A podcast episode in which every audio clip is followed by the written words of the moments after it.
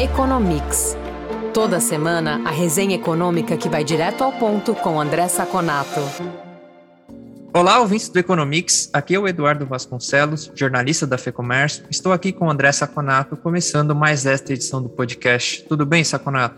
Olá, Edu, tudo tranquilo? Um olá especial aos nossos ouvintes. Saconato, a inflação medida pelo índice oficial do país, o IPCA, avançou 0,47% em maio, desacelerando em relação a abril. Em 12 meses, a taxa acumulada é de 11,73%, saldo ainda alto, porém menor do que os 12,13% do período de um ano acumulado até o mês anterior.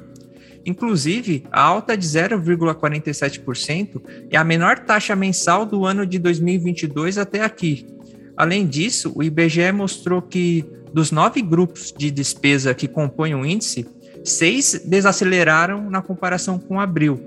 Entre eles, a habitação registrou resultado negativo, ou seja, os preços caíram. Faz tempo que não temos uma conversa positiva quando se trata de inflação. Temos motivos para celebrar dessa vez? Olha, Edu, o número é inegavelmente bom. Ele veio, inclusive, abaixo das expectativas de mercado. E, embora nós tenhamos já 4,8% no ano, né? Só com cinco dados, e a gente já passa aí o centro da meta e já alcança a banda superior, o número na margem veio muito bom. Só para a gente ter uma ideia aqui para os nossos ouvintes, dar uma ideia para os nossos ouvintes, por setor, como que a inflação desinflou, desinchou né? Alimentos e bebidas que tinha vindo 2,06 em abril foi para 0,48. Né? Art, é, artigos de residência de 1,53 para 0,66. Mesmo transporte, que tem sido um vilão, foi de 1,91 para 1,34. Veja só, ainda alto, 1,34 é um número alto. Mas se a gente colocar um mês contra o outro, a gente percebe que vem caindo. E habitação, né, basicamente energia, que é, tinha caído 1,14 em abril, caiu 1,7 esse mês. Vale lembrar que só a habitação, em termos de pontos percentuais no índice, né, do 0,47, contribuiu com menos 0,26. Se a gente fizesse um exercício, que se a habitação tivesse tido uma variação zero, o índice iria para mais de 0,7. De qualquer maneira, por outro lado, transportes, que ainda que diminuiu é, mês a mês, ainda continua alto, contribuiu com 0,3 pontos percentuais, mais de 70% do índice é de transportes. E o, e o único grupo que contribuiu negativamente, ou seja, para aumentar a inflação, que é vestuário, que subiu do mês passado de 1,26 para esse mês para 2,11, contribuiu com quase 0,1 ponto percentual. Ou seja, desse 0,47, 0,4 vem de transportes em vestuário. Dentro de transportes, o grande vilão foi passagens aéreas. Olha só como que a gente está descomprimindo a demanda por turismo. Cresceu 18,33%. Foi a maior contribuição individual de um subsetor no índice total. Contribuiu com quase 0,1%. Só um setor, passagens aéreas, que não tem um, um, uma influência muito grande no peso das consumo famílias, gerou 0,1% percentual né, no índice total de 0,47. Alimentos, né, alimentos que é um outro vilão que vinha assolando a nossa inflação, alimentação no domicílio caiu de 2,59 para 0,43 e fora do domicílio se manteve em 0,62 para 0,61. Por que, que eu estou mostrando todos esses índices? Para mostrar que a queda foi disseminada. Tirando o vestuário, né, que tem uma, também uma descompressão de demanda, e as pessoas estão voltando a comprar é, nos shoppings, na, na, nas lojas, online, o índice em geral teve uma descompressão, o que é muito positivo. Energia continua despencando, que também é normal, porque subiu demais, está só voltando aos, índices normais, caiu 7,95. E aquele índice de difusão que a gente costuma falar aqui, porcentagem dos, é, dos produtos que tiveram aumento de preço, caiu pela primeira vez de 78% para 72%. Ainda é muito alto, significa que 7 em cada 10 pesquisados tiveram aumento de preço, mas já é menor. E aqui, em primeira mão, uma notícia muito positiva. O IPC da FIP aqui para São Paulo, né, da primeira quadricemana, ou seja, do primeiro semana de é, que começa da segunda semana de maio até a primeira semana de junho, já vem em 0,19. Nós temos agora no IPCA dois meses do ano passado para descontar junho com 0,53 e julho com 0,96. A tendência, sim, é que esse número que você falou, que agora está em 1,73 12 meses, continue caindo. Foi uma, uma foi uma grande notícia para a inflação. Não só o índice, como a abertura e a análise desse índice. Saconato, o comércio varejista cresceu 0,9% em abril na comparação com março em relação ao mesmo mês do ano passado, a alta foi de 4,5%. Vale destacar que o setor vem crescendo desde janeiro. Com isso, nos primeiros quatro meses do ano, o varejo acumula alta de 2,3%. Apesar da inflação e dos juros elevados, você considera que o varejo está se saindo bem em 2022? Sem dúvida, Edu. Ainda se a gente contar, principalmente, aliás, se a gente contar que o índice veio muito acima das expectativas. Isso é muito interessante. É, algumas expectativas de mercado apontavam por uma alta de 0,4 e a alta veio mais que o dobro. E o importante também, né, com, com, né, importante analisar, o varejo ampliado, que inclui automóveis e construção civil, também cresceu 0,7%. Então, nós temos agora, em quatro meses do ano, 2,3, que é um número muito bom, só que em 12 meses ainda 0,8, porque a gente pega muitos números negativos do mês passado. Esse aumento é positivo, mas ele já é um pouco decrescente, né? Só a gente lembrar que no janeiro cresceu 2,4 e ele é desigual entre os setores, né? Por exemplo, nós tivemos aumento de imóveis eletrodomésticos 2,3 e, e tecidos vestuários e calçados de 1,7. Que casa aqui com a nossa análise de inflação, né? Tecidos vestuários e calçados é um setor muito dinâmico. E na parte de alimentos, bebidas e supermercados, a queda de 1,1%. É, em relação a 2021, tecidos cresceu 33,9%, mas a gente tem que tomar cuidado que em abril do ano passado, aqui em São Paulo principalmente, nós tivemos a fase mais drástica de restrições da última onda da, da, do, do, Covid, né? Então, é, é, um número que a gente tem que tomar cuidado. O setor está 4% acima do pré-pandemia, está surpreendendo, está vindo bem e deve também, isso é interessante aqui, ser um número que leve para cima o PIB do segundo trimestre. Como a gente vinha falando, já falamos na análise PIB, esperamos que tenhamos um número bom do PIB também no segundo trimestre. Até porque serviços, que nós vamos falar no, no, próximo podcast, que sai no início da semana que vem, a tendência também é que ele venha num número positivo. A receita nominal do setor, nominal é que não é descontada a inflação, cresceu 1,3% da margem em abril, acima da inflação. Sempre lembrando que varejo é abril e análise que nós temos PCA é maio, né? Então você tem que voltar um mês para fazer a análise geral. E cresceu 22,3% em relação a abril de 2021, com aquela ressalva da situação da pandemia naquele mês. De qualquer maneira, é um aumento real aí de mais de 10%. Então, assim, única senão dessa história é o veículos que cresceu, que caiu 2,1 frente a abril de 2021, depois de cinco altas seguidas. Em geral, número positivo, continua surpreendendo para cima, e deve continuar bom agora nos números de maio, principalmente. O que deve levar um segundo, é, um segundo trimestre também positivo e um semestre do PIB muito positivo.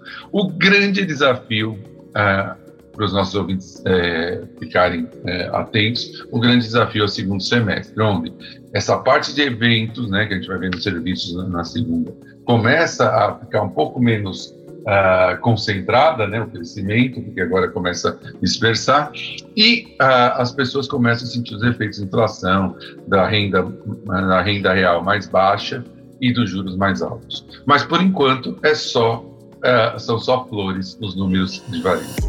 Quer saber mais sobre o comportamento da economia? Conferir indicadores e pesquisas que orientam o mercado? Ter acesso a informações de especialistas em primeira mão e conteúdo exclusivo? Visite o lab.fecomércio.com.br.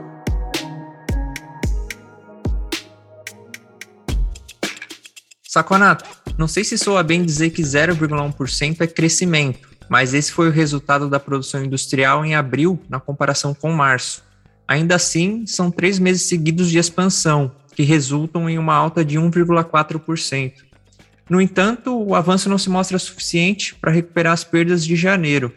Então, nos primeiros quatro meses do ano, o setor tem queda de 3,4% e segue 1,5% abaixo do nível pré-pandemia. Qual é a sua análise sobre a indústria? Olha, Edu, nós vínhamos uma toada tão positiva agora nos dois primeiros blocos do nosso podcast, mas agora chegou a indústria e a indústria não consegue deslanchar. Apesar dessa alta, dessa quase estabilidade de abril ante março, nós continuamos com a indústria se arrastando e no nível, como você já disse, menor do que no pré-pandemia, de fevereiro de 2020. E aqui eu tenho um dado assustador para os nossos ouvintes. O pico da indústria no Brasil foi em maio de 2011. Hoje nós estamos 18% menores do que aquele pico. Isso significa que em mais de 10 anos a indústria brasileira encolheu quase 20%. É impressionante esse número.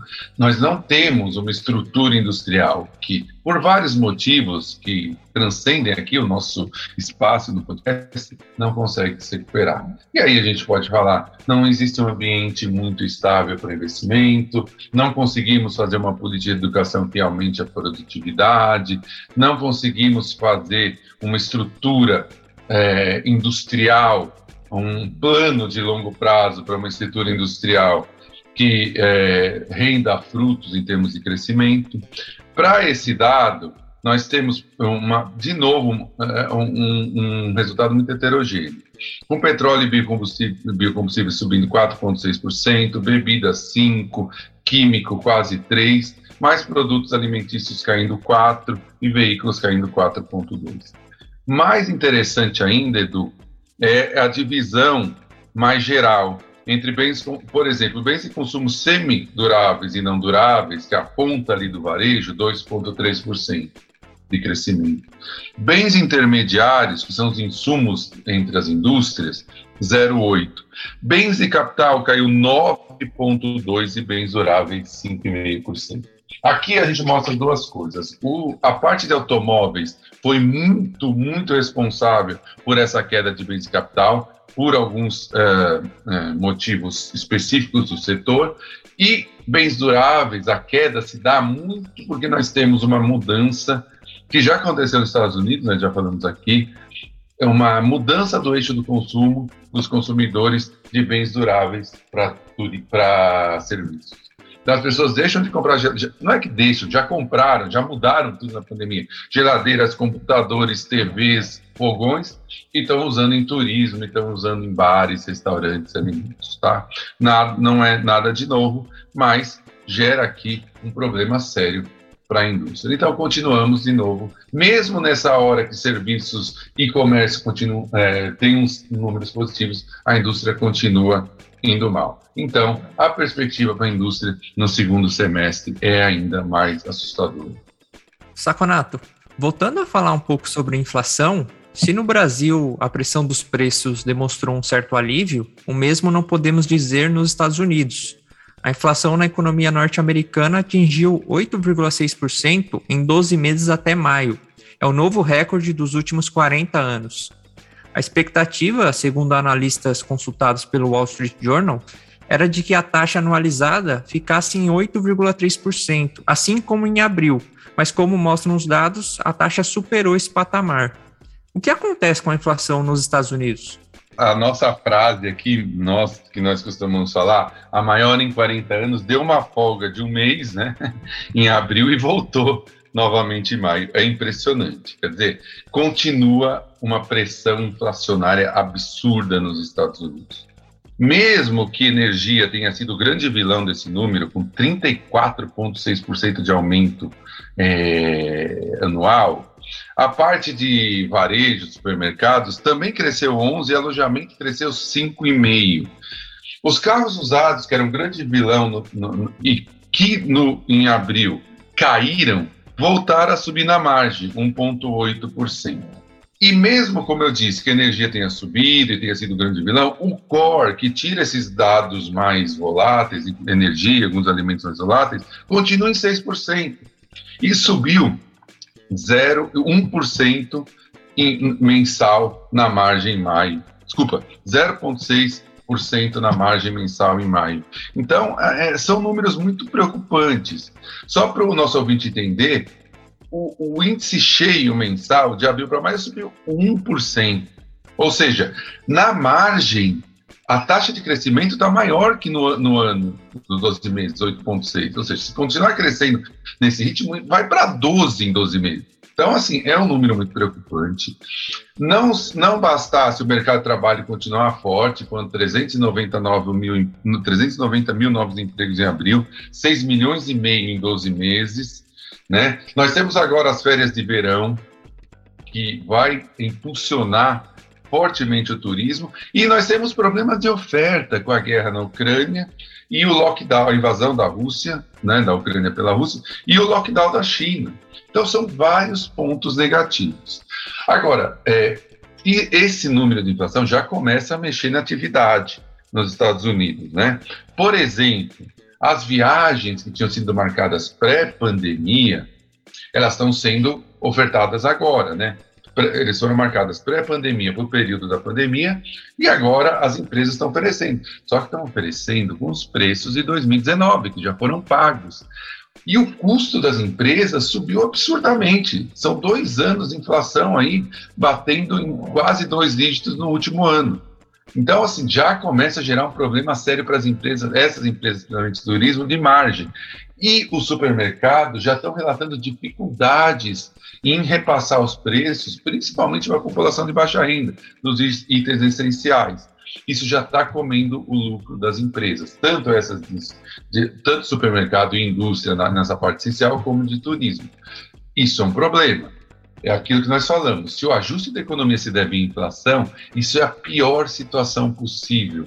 Primeiro, porque vai atingir os mais pobres. Segundo, porque desregula o sistema de preço da economia, que pode causar um, um problema estrutural na economia americana. Esse ajuste devia ter, estar tá sendo feito pelo juro, diminuindo a demanda em geral. Mas o Banco Central americano continua sendo incompetente e fraco nesse ajuste isso pode gerar um problema muito sério para a economia americana e pode fazer com que o Banco Central tenha que aumentar os juros para níveis muito mais altos do que teria se já tivesse começado um ciclo mais forte.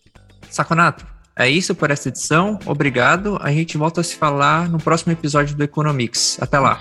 Muito obrigado, Edu, pela nossa conversa. Muito obrigado aos ouvintes que estiveram conosco até agora e nos encontramos na próxima edição desse nosso podcast. Informação e análises inéditas. Mobilização empresarial. Ferramentas de negócios exclusivas. Tudo isso você encontra no lab.fecomércio.com.br. Acesse agora e confira.